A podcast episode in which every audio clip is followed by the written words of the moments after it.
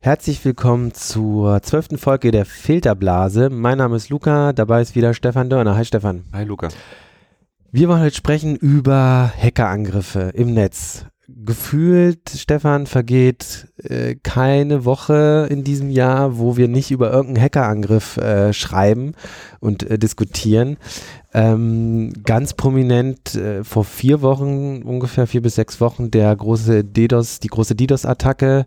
Ähm, dann aber auch sowas wie ganz aktuell die, die, die, der Angriff auf die Telekom-Infrastruktur, da sprechen wir gleich nochmal kurz, worum es da ging. Aber man hat dann auch so ganz Alltägliches, wie so ein äh, Angriff auf die Straßenbahn von San Francisco. Stefan, was ist denn da genau passiert, bevor wir auf die, äh, auf die anderen äh, größeren Fälle eingehen? Hatte ich mich nicht darüber informiert. Ja, ja, kein Ding. Äh, dann, also ich habe es gelesen das, bei uns, ja. aber ich ähm, habe nicht weit ja. reingeschaut. Kein Ding, dann übernehme ich das einfach. Ähm, und zwar ist es, ist es da so, äh, ist das, ist folgendes passiert, nämlich dass äh, ähm, ein Angriff auf dieses, dieses Netzwerk der Straßenbahn äh, in San Francisco stattgefunden hat und die Leute alle umsonst Straßenbahn fahren konnten. Ja. Ja, weil die, ähm, da gibt es halt immer solche Sperren, das kennt man vielleicht, äh, in Deutschland ist das nicht ganz so üblich, aber mhm. im Ausland sieht man das ja sehr oft, dass, äh, dass man gar nicht äh, zu dem Bereich kommt, wo die Straßenbahn fährt. Ich weiß gar nicht, wie das in Berlin ist, Stefan, ist das da auch Da gibt es keine Drehkreuze. Nee. Genau, gibt es bei uns äh, in Hannover hier auch nicht. Da ist es aber so, das heißt, ohne Ticket kommt man erst gar nicht dahin, wo die Straßenbahn fährt und die waren alle komplett offen. Ah, okay. Ne?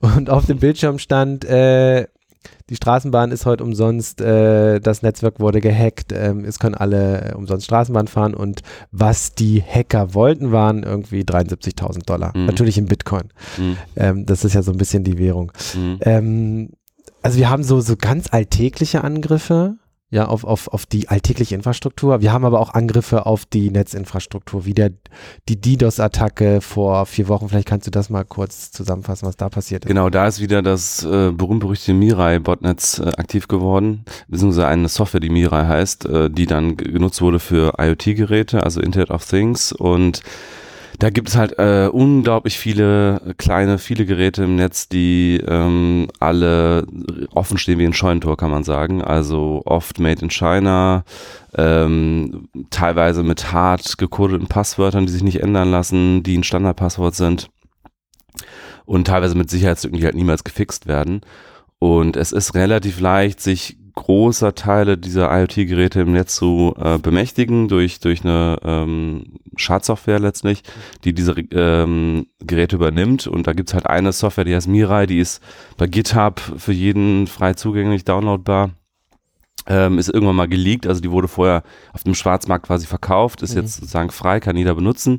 Dementsprechend wird sie auch noch häufiger eingesetzt inzwischen. In dem Fall gab es ja Berichte, das seien irgendwie mehr oder weniger Script-Kiddies gewesen, die sich, ähm, die, die Gamer waren, sie dann irgendwie im Rächen wollten. Da gibt es wieder andere Berichte, die das bestreiten. Also ganz klar ist nicht, wer dahinter steht, aber äh, klar ist, es hat jetzt keine großartigen äh, technischen Kenntnisse erfordert, ähm, diese Software einzusetzen in der mhm. Art, wie sie eingesetzt wurde. Und diese ganzen kleinen IoT-Geräte, die fangen halt an zu feuern ähm, auf ein Ziel. In dem Fall war es äh, ein DNS-Anbieter dünn. Und ähm, das ist natürlich eine ziemlich zentrale Infrastruktur im Netz. Also sozusagen der Server, der die Domains, ähm, die Domainnamen auflöst in IP-Adressen. Also ohne diese Auflösung kommt man halt gar nicht auf den richtigen Server erst drauf.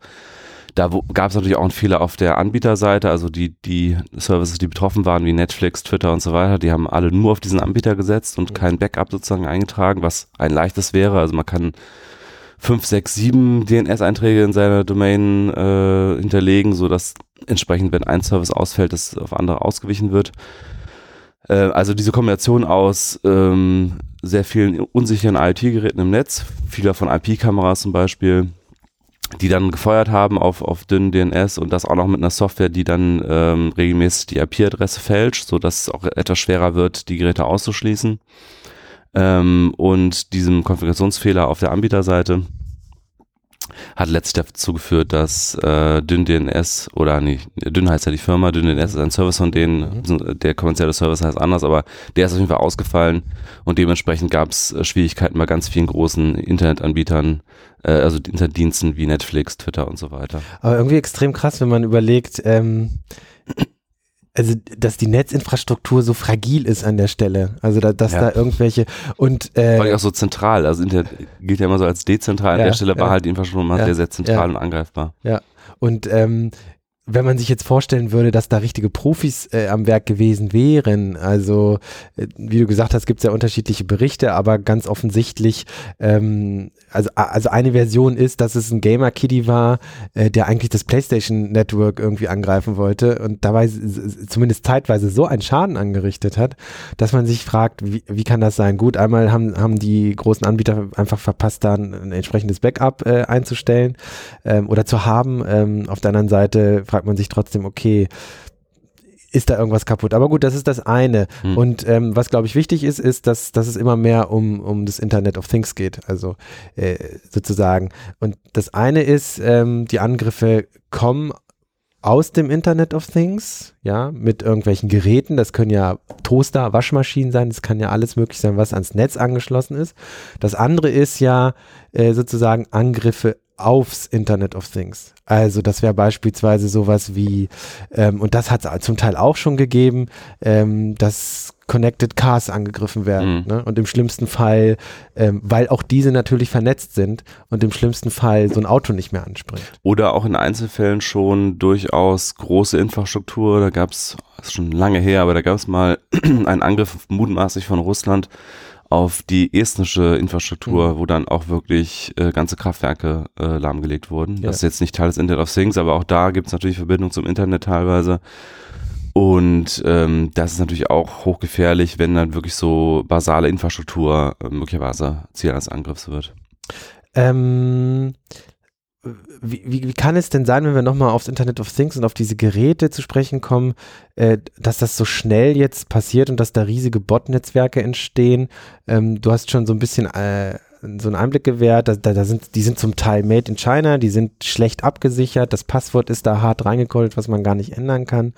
Ähm, wir haben in einem Interview in der aktuellen T3-Ausgabe mit dem Hyko Hyponen von F-Secure, das ist ein großer Cybersicherheitsdienstleister aus Finnland, ähm, gesprochen dazu und der meinte halt, viele Geräte haben irgendwelche billigen LTE-Chips, von denen wir nicht mal wissen, dass sie online gehen. Ja, also so ein Toaster zum Beispiel.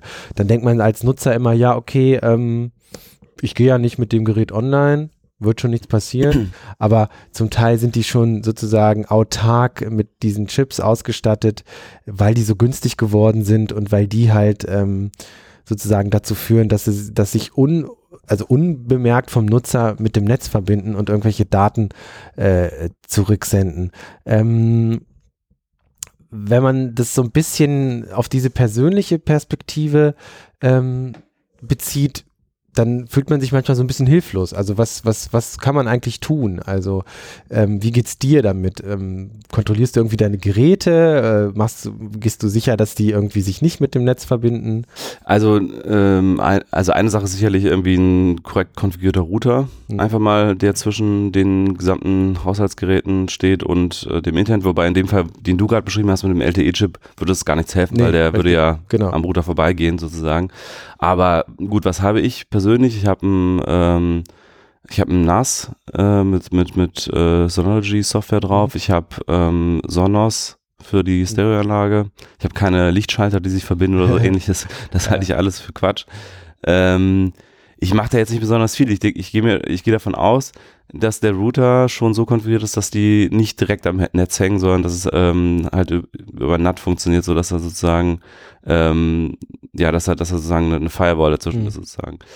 Ähm, das Problem an der Stelle ist, glaube ich, auch ein bisschen, dass es ja keinen großen Anreiz gibt für den, denjenigen, der diese IoT-Geräte hat, äh, sie jetzt abzusichern, weil er merkt es im Zweifel gar nicht, dass die Teil einer DOS-Attacke werden und letztlich kann es ihm äh, sozusagen auch egal sein. Also äh, er leidet nicht direkt darunter. Mhm.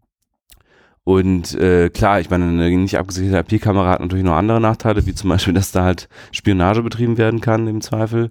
Es gibt ja auch, äh, das gab es auch schon vor Jahren bei Telepol, ist so ein Artikel, dass man ähm, mit einer bestimmten Google-Abfrage findet man wirklich hunderte, tausende ähm, unabgesicherte IP-Kameras via Google. Da muss man nur bestimmte Begriffe eingeben. Mhm. Ähm, dann kommt man direkt auf diese Kameras drauf und kann sich wirklich live anschauen, wo die hängen und was sie gerade zeigen. Mhm. Also da, das ist auch ewig her. Ich glaube so 2004 oder so gab es mhm. mal einen Artikel, da habe ich mir wirklich alle möglichen äh, Webcams angeschaut, was sie gerade alle so zeigen.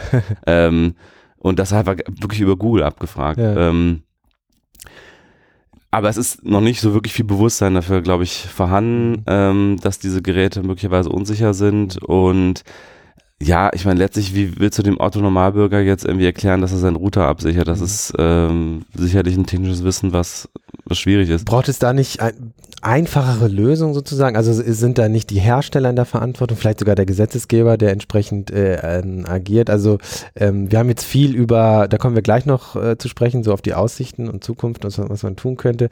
Ähm, aber ähm, wir haben jetzt so, so ein bisschen über das Persönliche gesprochen, da ist es schwer irgendwie durchzublicken, ja, also wenn man irgendwie im Smart Home seine Geräte hat, ne, gab es auch schon mal äh, Spiegel Online extrem äh, ausführlichen Bericht, was die eigentlich alles so, so zurücksenden an, mhm. an Daten.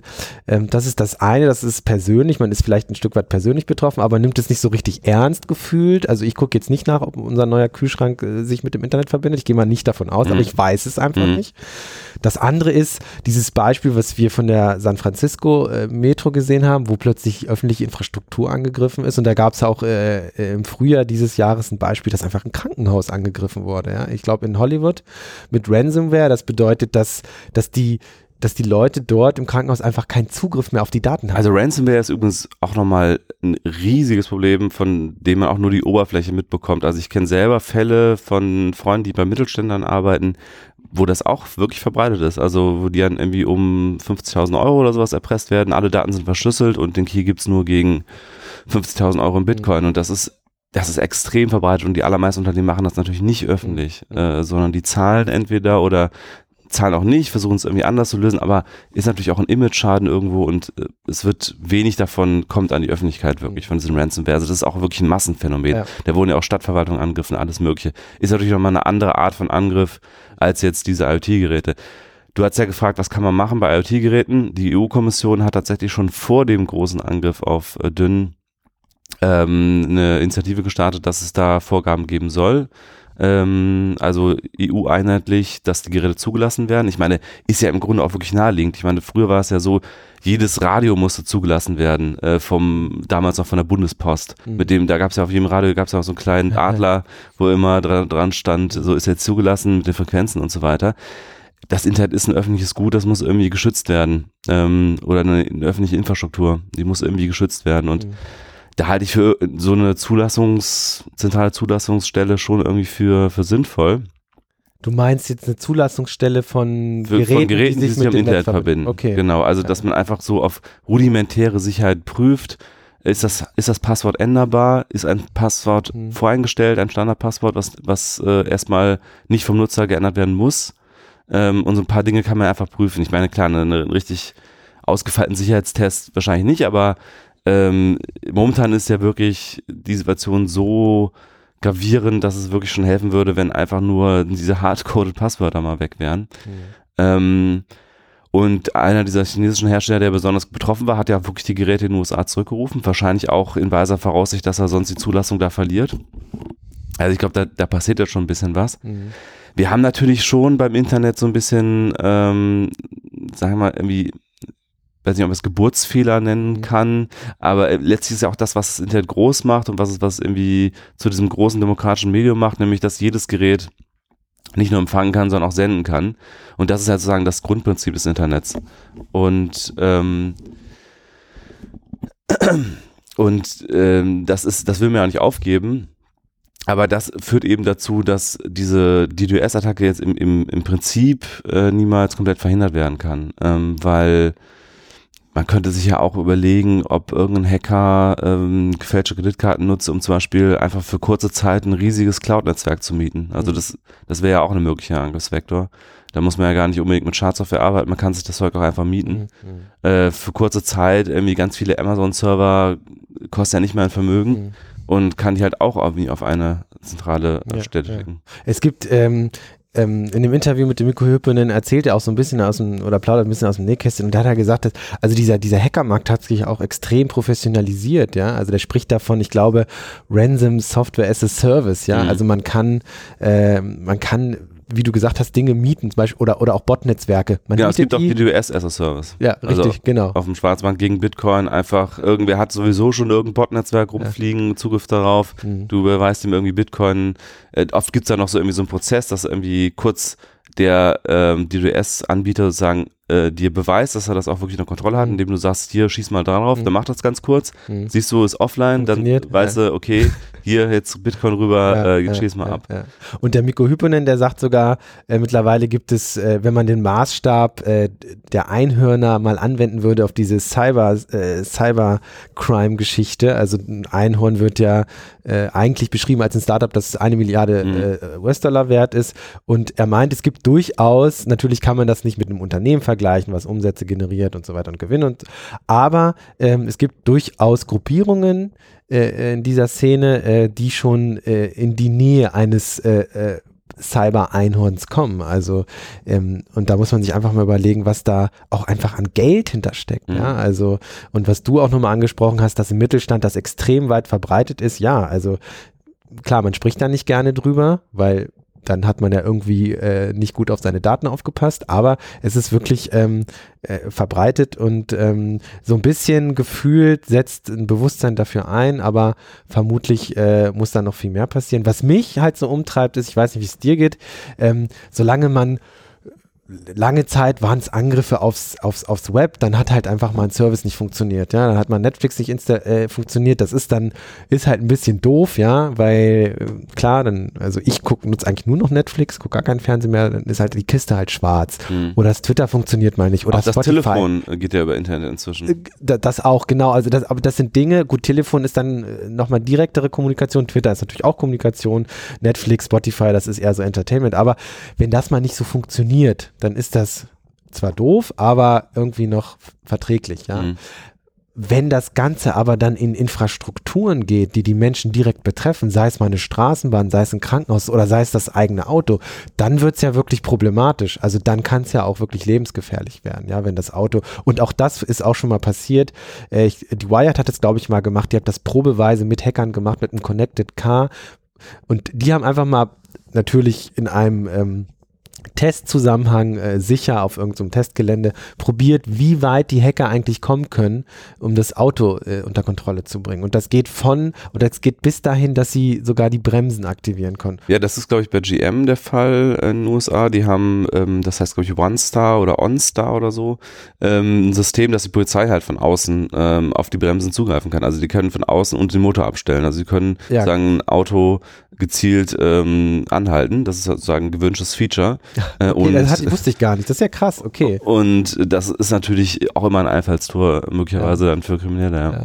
Aber ich stelle mir halt vor, du fährst halt Auto, also jetzt mal ne, rumgesponnen. Oder der Hyponen, der hat im Interview ein Beispiel genommen, ja, in Zukunft kann es durchaus so sein, dass irgendwie Hacker dein Auto, lohnt sich vermutlich nicht, aber man kann das ja mhm. so weit denken, dass Hacker dein Auto äh, lahmlegen und sagen, so, überweis uns äh, einen halben Bitcoin oder einen Bitcoin und äh, dann kannst du deine Kinder abholen. Vorher mhm. springt das Auto nicht an. Ja? Mhm. Also ähm, das ist so ein bisschen so ein komisches Gefühl. Ja, natürlich fahren wir alle auf die Connected Cars ab und, und das Auto der Zukunft. Auf der anderen Seite ist das so ein bisschen dieser Beigeschmack, wo man sich fragt, wo führt das alles hin? Ja, und ähm, es immer mehr Security-Experten melden sich jetzt zu Wort und sagen, der Bruce Schneier gestern erst auf der Telekom äh, Sicherheitskonferenz, interessant über, lustigerweise hat die Telekom mhm. ja diesen Angriff gehabt am Wochenende, mhm. können wir auch gleich nochmal ganz kurz zu sprechen und gleichzeitig aber auch diese Sicherheitskonferenz veranstaltet, mhm. wo sie selbst dann berichtet haben darüber, was eigentlich da jetzt los ist. Aber was ich sagen wollte, Bruce Schneier hat sich dort, ein, äh, sehr, sehr weltrenommierter äh, Sicherheitsforscher, hat sich zu Wort gemeldet, hat gesagt, es ist jetzt Schluss mit dem Spaß und äh, wir müssen das Ding jetzt wirklich mal ernst nehmen, weil irgendwann werden halt auch Menschen sterben. Ja, ähm, ja also wie ist dein Gefühl? Also äh, ist das, ist das eine reale Bedrohung? Muss man sich da wirklich ein bisschen Sorgen machen oder bist du da eher wohlgestimmt und denkst, das kriegt man alles im Griff. Man kann so eine Na, Zertifizierungsstelle einrichten, gesetzlich vom Gesetzgeber. Kommt ein bisschen darauf an, über was wir jetzt genau reden. Also wenn, wenn wir jetzt über die Connected Cars reden, denke ich mir persönlich erstmal, so muss man es in Perspektive setzen. Ich meine, jeden Tag sterben in Deutschland wie 16 Leute Mhm. im Straßenverkehr oder so. Die sterben jetzt schon ohne Connected Car einfach nur. Ja gut, aber das ist ja jetzt erstmal nochmal so, so eine, ja, also das, das Argument sehe ich halt immer, wenn man generell über, was weiß ich, das wird ja häufig genommen, wenn man über selbstfahrende Autos spricht. Das Mhm. ist irgendwie für mich erstmal ein bisschen anders gelagert, ne, weil, Nee, gut, äh, selbst ein Auto ist ein anderes Thema nochmal, klar. Ähm, also ich glaube, ähm, überall, wo, wo Kriminalität möglich ist, wird Kriminalität irgendwie stattfinden. Das ist, und und der, der gesamte Cyberspace ist einfach so ein neuer Raum äh, für Kriminalität und wird natürlich weitlich da auch genutzt. Mhm. Ähm, ich glaube, die verschiedenen Probleme, die wir jetzt angesprochen haben, Ransomware, äh, DDoS-Attacken, haben alle so eine unterschiedliche Dimension und dementsprechend auch unterschiedlich schwer zu handhaben. Die DDoS-Attacken durch normale Kriminelle sind vielleicht noch am ehesten in den Griff zu bekommen, zum Beispiel durch so eine Zertifizierung von, Mhm. von Geräten. Wobei, man muss auch dazu sagen, das gilt dann vielleicht für die USA und Europa und dann gibt es natürlich auch noch Indien, Russland und China und da sind natürlich immer auch dann Millionen Geräte am Netz, die wahrscheinlich nicht entsprechend ähm, abgesichert sind. Es sei denn, die Hersteller, weil sie auch in Europa und USA verkaufen wollen, sichern die so weit ab, dass sie dann da dieselben äh, Geräte verkaufen. Aber ich glaube, teilweise werden in China auch nochmal andere Geräte verkauft, die in USA und Europa gar nicht verkauft werden. Mhm. Ähm, Ransomware, ich glaube, das Problem wird erstmal bleiben. Ich glaube, das Problem ist an der Stelle auch ein bisschen, die Mittelständler wollen sich schon absichern, aber die finden, also finde mal jemanden, der IT-Security, äh, also das, das wirklich drauf hat und gleichzeitig ähm, noch bezahlbar ist für so ein Unternehmen. Mhm. Und, ähm, und oft ist ja vielleicht auch das Problem, dass so ein Mittelständler gar nicht die Kompetenz so eines Menschen ähm, überprüfen kann. Also, ähm, Mhm. wenn du selber nicht die Kompetenz hast, weißt du auch nicht, wen stellst du da eigentlich ein. Mhm. Da könnte sogar ein möglicher Weg sein, das würden jetzt Mittelständler nicht so gerne hören wahrscheinlich, aber einfach alles in die Cloud schieben und sozusagen Profis sich drum kümmern Ja. lassen. Mhm. Ähm, und aber letztlich das Problem wird jetzt, dadurch, dass das Internet einfach insgesamt an, an Größe und Gewicht Mhm. gewinnt, wird das Problem jetzt auch nicht kleiner werden, glaube ich, insgesamt. Mhm. Ähm, die Frage ist halt, kommt es irgendwann zum völligen Kollaps des Internets? Ja, Das ist ja das, was ich in meiner Kolumne angesprochen habe. Ich glaube, in die, also richtig gefährlich wird es halt an der Stelle, in der äh, Staaten und Geheimdienste in diesem Spiel nicht nur mitmischen, wie es jetzt der Fall ist mit Stuxnet, also ganz präzise Cyberwaffen, wo es darum geht, eine bestimmte Einrichtung auszuspionieren oder, oder auch eine Reihe von Einrichtungen. Also es ist Malware, die sich tarnt, die du nicht, die nicht auffällt, sondern halt wirklich leise ihre Daten sammelt, sich irgendwie ähm, verbirgt äh, gegenüber dem System und ähm, sich auch nicht massenhaft verbreitet, sondern halt wirklich gezielt eingesetzt wird. Das ist alles, naja, so die typische Geheimdienstarbeit. Ich meine, die schleusen auch irgendwelche Malwürfe ein bei den anderen und so. Das ist alles sozusagen das, was man schon kennt, nur auf halt auf, auf, auf Cyber-Ebene. Äh, wenn das, wenn dieser kalte Krieg des, äh, der kal- kalte Cyberkrieg irgendwann heiß wird und die Staaten wirklich anfangen, zum Beispiel diese äh, Botnetze einzusetzen, um ganze Infrastrukturen lahmzulegen, dann haben wir eine Eskalation und äh, das wird ja wahrscheinlich dann schnell eine Antwort äh, provozieren auf der anderen Seite. Und dann kann es halt wirklich sehr schnell dazu kommen, meiner Einschätzung nach, dass das gesamte, das gesamte Internet gefährdet ist in seiner Infrastruktur, weil dann irgendwie auf allen Seiten nur noch geschossen wird, Datenüberlastungen stattfinden, wahrscheinlich große IP-Adressenbereiche jeweils ausgeschlossen werden, also wahrscheinlich ganze Länder möglicherweise abgeschnitten sind vom Internet äh, oder abgeschnitten werden, damit diese Attacken in, in den Griff bekommen werden. An der Stelle wäre das Internet dann fragmentiert, zerbröselt und Kaputt. kaputt. Genau, dieser große Traum dieses globalen Netzwerks äh, wäre an der Stelle dann wirklich am Ende. Ja. Und äh, das ist, glaube ich, das Szenario, was ich am meisten fürchte. Mhm. Also ich, Ransomware und all das wird es weiter geben. Ähm, kann man nur darauf hoffen, dass, wie gesagt, einfach äh, Unternehmen da noch ein bisschen ähm, schlauer werden und ein bisschen mehr Ressourcen einsetzen für den Schutz dieser Daten. Aber das ist sozusagen das, äh, der normale Lauf der Dinge. Aber ähm, die- dieser, dieser heiße Cyberkrieg, der am Horizont ist, weil die USA haben halt schon mal recht unverhohlen gedroht, als jetzt Russland sehr mutmaßlich die, ähm, ähm, die E-Mails der DNC, also der Demokratischen Partei, ähm, geleakt hat, hat ja, ähm, haben die USA ja gesagt, wir könnten übrigens auch mal äh, darauf reagieren, indem wir irgendwie Infrastruktur äh, lahmlegen in Russland. Und das wäre genau diese Eskalation hinzu, wir hacken nicht nur irgendwelche E-Mails, sondern wir legen wirklich ganze, ganze äh, Bereiche des Internets lahm. Also genau, also das, es läuft ja zum Teil schon. Also diesen Krieg, diesen kalten, den du am, oder den heißen dann am Horizont, das passiert ja schon. Also da gibt es so Player natürlich wie Russland, China und die USA, aber es gibt auch solche verrückten Player wie Nordkorea, mhm. die, äh, äh, die mutmaßlich bereits wirklich Attacken fahren, äh, um Geld wirklich zu mhm. stehlen. Also mhm. das sind so Sachen, die man sich kaum vorstellen kann. Wie heißt die nochmal? Da gibt es so, die haben auch so einen Namen, fünfte irgendwas oder sowas. Es gibt so, Nordkorea hat so eine Hackerarmee quasi. Ach so, nee, weiß Aber, ich gar nicht, ja. ja. Okay. Ja, aber es gibt wohl einen äh, relativ sicher dokumentierten Fall, wo Nordkorea, ich weiß nicht, ob es jetzt diese Hackerarmee ist, aber vermutlich tatsächlich auch einen Angriff auf dieses äh, SWIFT-System äh, gefahren hat. Das ist ein Netzwerk für internationale Überweisung, mhm. um Geld zu klauen. Also mhm. wirklich, um zu sagen, ich möchte, um ich glaube, es ging um 100 Millionen, ja, und ähm, und das ist dann ja, das nimmt dann Züge an, die, die ja wirklich, ja, also mit Raubzügen, mit, mit mhm. kriegerischen Aktionen zu tun mhm. haben. Und insofern, ähm, ja, was kann man tun? Also ich glaube, du hast die UNO ins Spiel gebracht. Ja, ich meine, das ist natürlich ähm, immer die ganz große Lösung irgendwie, aber und auch nicht keine perfekte Lösung, weil UNO-Staaten können viel vereinbaren, ob es sich in den Reihen gehalten wird, ist natürlich immer die andere Frage. Aber es gibt ja in anderen ähm, Bereichen, also ich meine, das Problem Atomwaffen ist ja zum Beispiel jetzt erstmal prinzipiell ein größeres noch als, als das Problem Cyberwaffen. Und da gab es ja dann irgendwann Vereinbarungen, dass eine Nichtverbreitung beschlossen wurde, also dass jetzt die Staaten, die jetzt Atomwaffen haben, dass sie die behalten können. Aber. Mal ein bisschen dein Mikro, ja, besser. Ah, mhm. ähm, aber dass sie eben äh, nicht weiter verbreitet werden. Und ich glaube, irgendeine Art von Grundkonsens unter der Staatengemeinschaft, um halt dieses Internet als, als globale Infrastruktur zu schützen, wäre notwendig. Also eine, äh, also hat, ich weiß nicht, eine Begrenzung für den Einsatz von Cyberwaffen letztlich, auf die sich mhm. die Staaten einigen sollten. Mhm.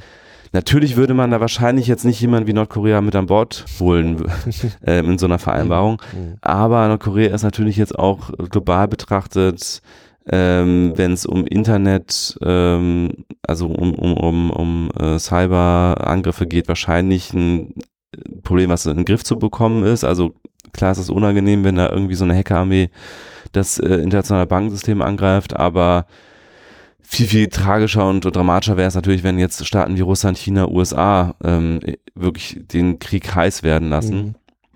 Und dass man da eben sagt, äh, gut, wir setzen alle irgendwelche Cyberspionage ein, das ist, das ist bekannt und das werden wir wahrscheinlich nicht verhindern können, aber wir können zumindest mal sagen, wir werden alle nicht äh, in diesen DDoS-Krieg einsteigen, mhm. jetzt die, die großen äh, UNO-Staaten. Ähm, das wäre für mich schon mal ein guter Ansatz, ne? dass, dass, dass die unterzeichnen, ähm, ja, wir, wir betreiben Cyberspionage, äh, werden es wahrscheinlich nicht unterzeichnen, aber zumindest diesen anderen Teil, wir schließen diese, diese Arten von Cyberwaffen halt aus, ja. ne, weil sie halt das gesamte Infrastruktur äh, zerstören und gefährden und äh, am Ende alle verlieren, mhm. wenn, wenn diese Waffen eingesetzt werden. Mhm plus solche Bereiche oder was ja auch denkbar wäre, ähm, dass man ja sozusagen das Internet nicht, äh, nicht ausschaltet, ja. Also mhm. äh, in manchen Ländern passiert das ja. Also in der Tür Türkei ist das ja äh, oft passiert in den letzten Monaten, die dann einfach bestimmte Dienste gesperrt haben. Ja? Also dass man sich beispielsweise darauf einigt, dass das nicht passieren darf. Ne? Es sei denn, oder ich glaube, darauf würden sie sich nicht einigen. Also da, da bin ich nicht so optimistisch. ja. Ich glaube, dass der kleinste gemeinsame Nenner wäre wirklich, dass man zumindest Cyberwaffen ausschließt, die die gesamte Infrastruktur weltweit gefährden. Also solche Mega-DDoS-Attacken zum Beispiel, dass man sagt, die werden nicht eingesetzt ein Land wie Türkei und auch ganz China. viele andere Länder auf China der Welt wird das vermutlich werden äh, nicht mitmachen. unterschreiben, dass mhm. die Dienste nicht einfach ausschalten. Ja. Glaube ich nicht. Aber wenn man, wenn man überlegt, dass, dass so viele Teile des, des, des Lebens mittlerweile äh, durchs Netz organisiert äh, werden und im Netz stattfinden, dann ja, müsste man halt tatsächlich genau über solche Dinge überlegen. Ich glaube, wir haben das Thema ganz gut äh, durchgeackert für äh, in einer halben Stunde. Ähm, ich würde sagen, äh, wir hören uns beim nächsten Mal mit einem neuen Thema in der nächsten Woche. Bis dahin. Tschüss. Bis dann. Tschüss.